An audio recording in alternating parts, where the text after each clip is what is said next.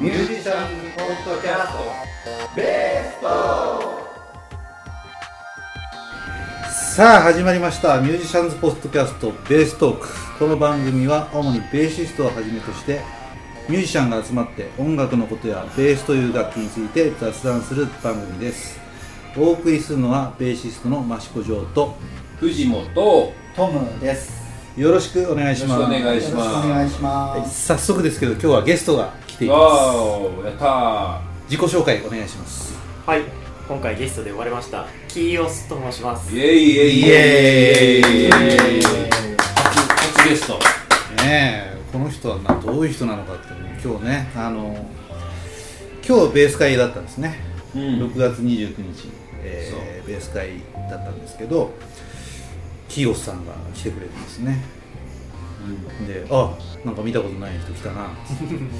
じゃあ楽器出してなんつったらすごい楽器を出してきてですねうんだってさ初めこれの楽器ですって言ってさ見当たらないんだもん、うんあれどこにあるんですかなんかねこう、はいはい画板っていうか何絵が入ってるみたいなさカバンは置いてあるんだけどそうそうなんか絵描きがどうのこうのって聞こえ てあ絵描きが来たのかみたいなうん畳1畳分ぐらいのありますよねありますね大きさね、はいありますねバッグね黒いギグバッグなんて言うんだろうねうんでまああのトップページに一応彼のその楽器という写真というかね、うんなんだツイッターとかそういうところを貼り付けさせてもらうんで一、回ここで止めてですねどんな楽器だったのかっていうのをちょっと見てもらってですねちょっとはっという感じになってもらってからまあ聞いてみたいんですけど、一応あの楽器は何ていう名前なんですかえっと、名前がないので、絶賛募集中なんですけれど、一応、ジャンルとしては、エレキギターとベースうを合体させたものって感じです。うんうん名前がないんですね一応あのスティックってあるじゃないですかはいはいはい。ねスティックっていう楽器があって、うんなんかタッピングで弾くようなね、はいあれに似てるけどそれとは違うもうそうですね、全くあれとは違うジャンルまでになってきます。全く違うっていうのがよくわかんないあれあれよね11弦なんですよね、はい今日お持ちいただいたのはね、はい。でで真ん中辺がベースえー、っとですね、あスティックはそうか真ん中そうがです太いんね、だっスティけック真ん中、そうですね、ベースになってますあそうかそうなかのでそうか私はこっちの変態楽器は弾けるんですよチャップマンチャップマンスティックは弾けないそうあってあいうそう感じチョップマンスティックチャップマンスティック、ですねはいあそうかそうか本当にベースの両脇にダーってついた感じですよね弦がねそうですね高音源がバーねッと普通のベースの弦より何本余計ついてるんですかね高い方で高い方がですね確か4本4本2本ずつぐらいつい増えてるわけですね、はいけどそれでも8弦ですよえ11 6か11弦さ数えちゃっうんなんか計算できなくなっちゃった まあそんな楽器をお持ちでですね、うんえー今日ベース会にどうして来ちゃったのって いうとこでなんかツイッター見てくれてはいそうですねツイッターの誰経由で見たんですかあこれ誰かは全くわからないんですけれど、うん私の多分おそらくフォローしている方が、はいベース界のツイッターのアカウントのどっかのツイートを、まあ、いいねを押してそれを私がたまたま目に留まったって感それでなんか来てくださったというね、もうここ宇都宮でやってるというのにね、じ埼玉県からはい一本なんでたね素晴らしい、本当に埼玉県、いいのかなお住まいえあです大丈夫ですよ何がお住まあお住まいいねねわらびわらびからねいやーわらび行ったことないからどこだかわかんないけっていうかね聞きたいことが山ほどですよあのどそうなんですよねそうそうそうそうだあれはだだからその楽器普通の楽器屋さんから言うとあれは何ピースになるのかっていう話ですよあよく言われますねねはいあれはあーどうなったんですか木材ねそうそうそうそうそうですねピースですけどあれは9ピースって言えばいいんですかね、うんでも普通の構造の数え方とは違って私のは両サイドに木で囲って、まあ、ヘッドとボディをつなげてるものなので、うんまあ、そのウィング材を含めて9ピースって呼ばなれるてほどますねさっぱりわかりませんまあそうキューピースっていう言い方が要は木を何枚張り合ってるかっていうそうそうそうあそうですねラミネートの枚数です、ちなみにじゃあトップが何でとかあそうですねこれ自体トップとかはないんですけれど一応使ってる材っていうのがスワンプアッシュそのうんとあとマホガニとあとメープルっていう割とまあシンプルなもうの、んボディやっぱりボディのところはアッシュスワンプボデアッシィュあそうですねそのボディ2だね、はいぼ俗に言うボディと言われるような部アス分センター俗に言うやつですねでネックがメイプルネックルメープルとあとマホガニーのラミネーあトラミネートそううんそう挟んであったもんね、はそういそうそうですよで周りのやつのもマホガニそうですねマホガウニーィング材の、はいえーすごいですねね縁取りなのなんかの貝のあそうですねねちゃんとあ入っのててアバロンのうんシェルそうですねラミネーアトバロンがそれそれ今ねツイッター見てたんですよ、はいうんあれね自分で貼ってんすね自分で貼ったのそうこれ見てこれほらちゃんと自分でうわーすごいようわすげえなこれ彼のツイッター見るとありますから、うん見てくださいキーオスさんねあのそうですねこういうラテン細工っていうんですかねよくあのベースとかギターの指板に貝殻が埋め込まれてるものがあると思うんですけど、ああいったのを、はいはいまあ、自作してるというか私自身がその見よう見まねにやったらたまたまできちゃったっていうシリーズの一つなるほどねすご いよいやそのこは 実際もうそこは実際じゃあちょっとまあいろいろ聞きたいことをちょっと遡りつつやるんですけど、えー、楽器のお値段とかは言っても大丈夫ゲスなとこからいきなりだから結構聞いてこれびっくりしてそうなんですきよ、れいですね安いものだと大体50万弱ぐらい、うんそれでもそうでしょ、高いものだとまあ400ぐらいですかね、まあ、いい今日見た感じのがあそそうでれすぐねらいのねそそうれうん僕300万ぐらいかなと思ったら作るたんびにそのよう値段がうん高くなっちゃってるすごいよねすごいよだからコントロールがだからなんだっけ2連ポットになってるのね各弦にねそボうリですュねームで2連になってて、はいボリューム等になってるってことそどんとね2ピックアップなの、フロントとリアになってて各弦だから22個のピックアップが独立してるのね、はいそうですねうんそんででさっきちょっとちらっと聞いたらピエゾもついてるのねそうなんそうそうそうブリッジのとこにねじゃああれ1本ずつにピックアップあるから、はい鳴らしたくないのはオフにしとけばいいもちろんそうですっていねことも各年ごとにミュートができるっていうあー最大の特徴ですうん本当に出てなかったですねうーんうんすごい分離がいい感じでしたねそうそうそうでそういうねたお高い楽器がですね、まあ見せてもらうと家にゴロゴロたくさんあるわけじゃないですか眠っておりますねどうなってんだと思って まあまさか自分でね全部資材を投じて買ってるんじゃないだろうなって思ってまあさっきちらっと聞いたんですけど要は何ですかこうデザインをしてはい寄ってたかって作ってもらうみたいなあそんな感じですいう感じはいうんあの作りたい職人さんがじゃあ一番その始まりのとこから聞いてもいいですかあどういう感じで始まったのかまあそうですね私がこのデザインやり始めたところとかまあ私自身ギターを始めたのが中学の時なんですけれど、まああんまり練習してもそんな上手くなかったというか上達がしなかったんでまあそこの中で、まあ、ギターのその形っていうのが割と興味を持ってたんですよね、うん弾く以前に。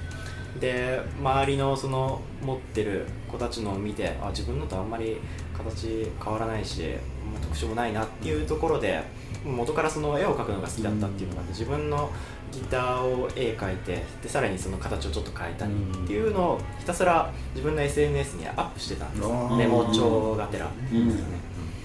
なんで、まあ、それをずっと続けていってたら高校のある時ですね高校2年生の時に、まあ、海外アメリカの方から一件あのコメントが来まして うん「YOU のデザインめっちゃクール」っていう感じのうんうん英文が来ましてでその後に立て続きに「これ作りたいんだけど」っていう感じのことを言われたので、うんまあ、最初はそんなコメント来たら冷やかしだと思うじゃないですか、うんうん本当かよっていう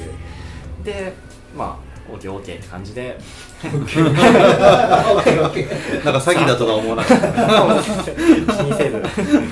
作っちゃいなって感じでうん返信したらがですね、うんあの高校3年生の時に、まあ、1年後なんですけど、うんじ実物が完成した写真が送られてきまして、でこれはもう送るからあげるよっていうことを言われましてそれがまあ9弦ベースですすごいねそれがさっきまあ見せてもらった一番左の一番左側にあるやつですねその写真もどうか分かりやすいところにちょっと ねはあいれなんですあれが一番私のうん初期作初期のねはいへ第え一そ部それはツイッターとかに載ってるのあツイッターとかもそうですね探す多分遡れば出てくるねそうそうそうそうえででそのくれたんだそれあそうですねくれましたねわざわざデザインがいいなって言って作ってくれて、はいあげるよって空輸してくれ たあそんな感じですその人と今つながりはあもう一番つながりが強いからというあかー今でもあのー大体今もう70後半ぐらいのおじいちゃんなんですよねもともへとギター作ってる方みたいな感じ元はですね家具の職人さんだったんですよへー彫刻家でもあったんですけどあーある時そのこうがねそうですね木工技術を生かして、まあ、ベースを作ろうっていうことで、うんあの村の中でひそひそ作ってる方だったんですけど、んまあ、その方自体がもう日本にないようなうん超独創的なベースばかりを作ってる方でしてベース以外でもそのコントラバスとかうんバイオリンとか、まあそういったなんかもうありとあらゆる楽器を作ってる方なんですよへーその方のお名前とか言ったらまずいんかあ全然な何ですかあのもううメーカーメーカーっていうんですかね、あのうんウィッシュベースって検索するともう絶対ヒットするウィッシュってあの何あのそうですね望みのウィッシュあそうですねのぞみのウィッシュベース WI SH はいでベースねはい BASS ウィッシュベースで検索するともう絶対ヒットしますねへえすごいねなんかさピックもすごい の今ツイッター見てたんだあけどの多岐にわたるなんかいろんなものに興味を持ってしまうんですよね、うんうんでもそのアクセサリー的なものから何から何までまあなんていうんですかね手を出したらまあ突き詰めてしまうところがあってでまあちょっと他の人が持ってないようなものとかも手に入れたりとか作ったりとかねだってこれ何ミリこれが大体そうですね1センチ弱ぐらいですかね一番大きいのではいそう3種類ねあの薄い真ん中太いがあるんですけどこれだってピックなのピックですねどういうことどうやって弾くのこれはそうですね割と早弾き専用に近い感じなんですけれどあ角の丸いとこで弾くみたいなあそんな感じですねなるほどねこれ写真見たらねギターの人ってピックって普通薄い薄いじゃないはいこれ手裏剣みたいなのピックあそうですねこれもピックですねへえそうそうキーボスさんのこれは販売してらっしゃるのあこれはですね今あの手裏剣みたいにって言われたそのピックは普通に市販されてるもので、まあそれも人間工学に基づいて作ってる方がいらっしゃるんですけど、まあ、そういったものもいろいろ紹介したりとかへー世界中にあるなんかちょっと変わったものっていうのをこのアカウント通じて紹介をしてますねへえ面白いあちょっと話をっちゃったどうぞねそんなことになってるわけですね、うんじゃあもうそれがどっちかっていうともうデザイナーというかアーティストというかそういう感じのまあ、ずっと落書きでやってたものがたまたま刺さる人がいて、うんで今、まあ、デザイナーとして、まあ、ちょっとやらせていただいてるっていうとこすろではあるんですごい人がね来たもんですよ変なことになってきましたこりゃう偏僻な宇都宮んねええキーボスさんははい、今おいくつなんですか今23ですね、おおえで自分の作った楽器を売ったりとかするの販売、えっと販売は一切してなくてですねどうしてもまあ欲しい人が、まあ、昔いらっしゃったんで、うん基本的にはもう海外専用で売りえに出してて、まあ、売りに出すっていうよりかはオークション形式ではあまあ、値段とかも正直全く分かんないものなので、へそういったもので販売してます受注生産あどっちかっていうとそうですね、うんそっちに近いですね、えうんけど受注しないんだもんね注文受けないもんねあそうですね注文受けるともう大変なことにねえ1回受けた瞬間に計算すると大体5年からもう8年待ちすげええちなみに今日のその楽器は何年制作期間はこれが大体丸2年ぐらいですだすげえだからまあ芸術品ですよね、まあそうですねちょ半っと分が芸術品半分かってけどねなんつうの感覚だけで言ってもダメな楽器じゃないですかあのやっぱり音程があるから、はいはいそれをちゃんとね楽器としても機能するそうそうそうそうですかねつ芸術を追求したそうもそうそうのがなんか独特の世界観というかうんいやすごいすごいえちょっとね僕まだね質問が続々とあるんですけどあのそうそうたくさんあるよあねのイコライザーあるじゃない、はいあれ何が入ってるのかしああれがですねあのブラックナーバスっていうちょっとら、うんあのなんていうんですかマニアックなものなんですけれどへほぼ特注に近いものなんですね中のサーキットとかもあそうなのあのピックアップ自体も AB カイトクランファルベっていうフランスのメーカーで作ってもらったものでしてあれもオーダーオーあダれーも基本オーダうわすげえーであのコイルの素材っていうんですかねあの導線の種類もによって全然きらびやかさとかなんかタイトになるとか全然変わってくるので その導線の巻き数っていうんですかねうん、マックスあるあ巻き数る素だって材圧力もあるでしょもちろんそうです圧ね力、力のそういう世界があるのは知ってるけどそこもや全っ部てる人はこんなところにいるのねっていうそうそうでなんていうのなんなんつうのスストレートじゃないじゃないなこの言い方したらまずいじゃんそうですね普通の楽器を作ってますじゃなくて、はいちょっと違うサイドから来てあもうそうですねけどそこにう同じとこに行くわけじゃない、はいこれがやっぱすごいですねこだわりしかないですね最近はもう本当に既製のパーツを一切使わないっていうのをちょっとコンセプトにやってまして、へーブリッジとかも全部その金型からデザインしてそうなんですかいやあれも分かれてたもん一個ずつはい削り出してみたいそうですね削りました次届くのがブリッジ単体で60万円以上すげえな何をしてるんだっていうあれはあの何あれなんつうのトグルスイッチっていうのはいトグルですね、はい、あれも何オーダーあれもオーダーやっぱりあのね、いや、かっこいいのがついてたの、ブルースイッチがね、ちゃんとね、重厚なやつがついてて、そうだよねあこういうのあるんだって僕は思ってたの、すごいなと思ったら、やっぱ作ったんだ、あそうですねあれも全部作ってますねそう、すごい、多分スイッチ1個で私のベース変えちゃうぐらいペグ1個とかうでそのお金が結局どこから出てるんですかあそうですね、これ自体はまあ私も出資してるっていうのもあるんですけど、まあ、半分ぐらいはもう工房側が持ってもらったりとか、うんまあ、いろんな国で作ってもらってるものなので、うんまたはあーそうですね見たいっていう人のクラウドファンディングそういう力を合わせてもらってっていうのもあってやっと実現しているえーえじゃあさ、その何あの、クラウドファンディングがさ、はいやれるわけじゃない、はいそれ、せっかくだから、その宣伝した方がいいんじゃないあそうですねそうですうん基本的には海外のサイトなんであ大丈夫だよ、みんなもう英語であそうですね、適当に多分11ストリングスとかなんかそういう感 じでやったら出てくるね。やってる多分何かしらヒットするんじゃないかなっていうへあとーじゃあその辺の情報があればあのリンクをねそうね。ポッドキャストの方にもそう話そしうてそもうらっそうて。うんうんそのまああのクラウドファンディングっていう言葉とかやってる内容は知ってるんですけど、その楽器に対し出資出資した人は はい何何のバックがあるあこれがですねあの還元するためにはその展示活動をしなきゃいけないので、まあいろんなところで、まあ、置かせてもらうっていうんですかね、まあ、そういったところで、なんていうんですかね見たいっていう人がそうやって集まってもらってうんであとはその、まあ、アクセサリー系っていうんですかね私が作ってるうんものをまあ買ったりとかそういったところで還元はしてるんですけれど、まあそうですねあれなんか先ほど伺ったらなんかどこ美術館に去年あれ去年でしたっけあそうですね展示されたはいらしいえどちらどちらの？上野公園にあるうん東京都美術館、あーあ東京都美術館あそこであのこの青色の11弦ベースと、ん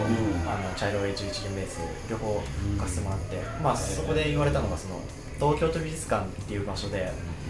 電子弦楽器を展示する人はまず初めてだって言われましてえー電子だもんね、うんそうだよねエレキ楽器だもんね大体雅楽とかそこら辺の楽器なんですけど、それをまアあコーステ展ィックじゃなくてあそうですねうんアコースティックじゃなくて電子系っていうことで、まあ、その展示会っていうのが割とその工芸品とかうんあとはその絵画とかイラストとかなんかいろんなものがある中にベースがバンと立ってるような展示会へだったんで、まあ楽器に見えないですけど ねうん誰か置かれててもねーうんいやもうすごい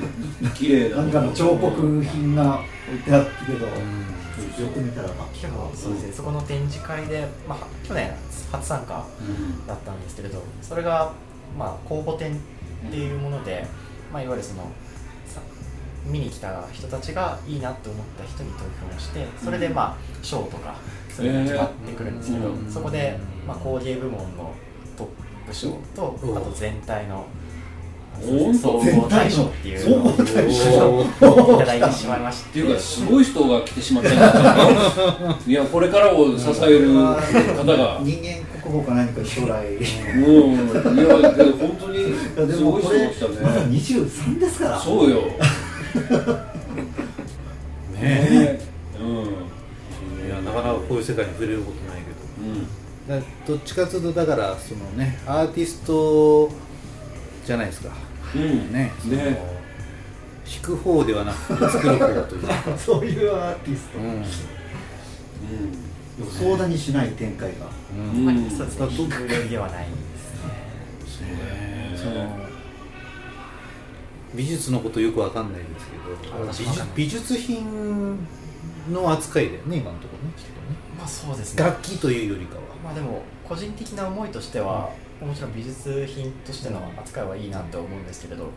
あ、それってなんか写真撮っちゃいけないとか、うんあとはあんまり気軽に触れないっていう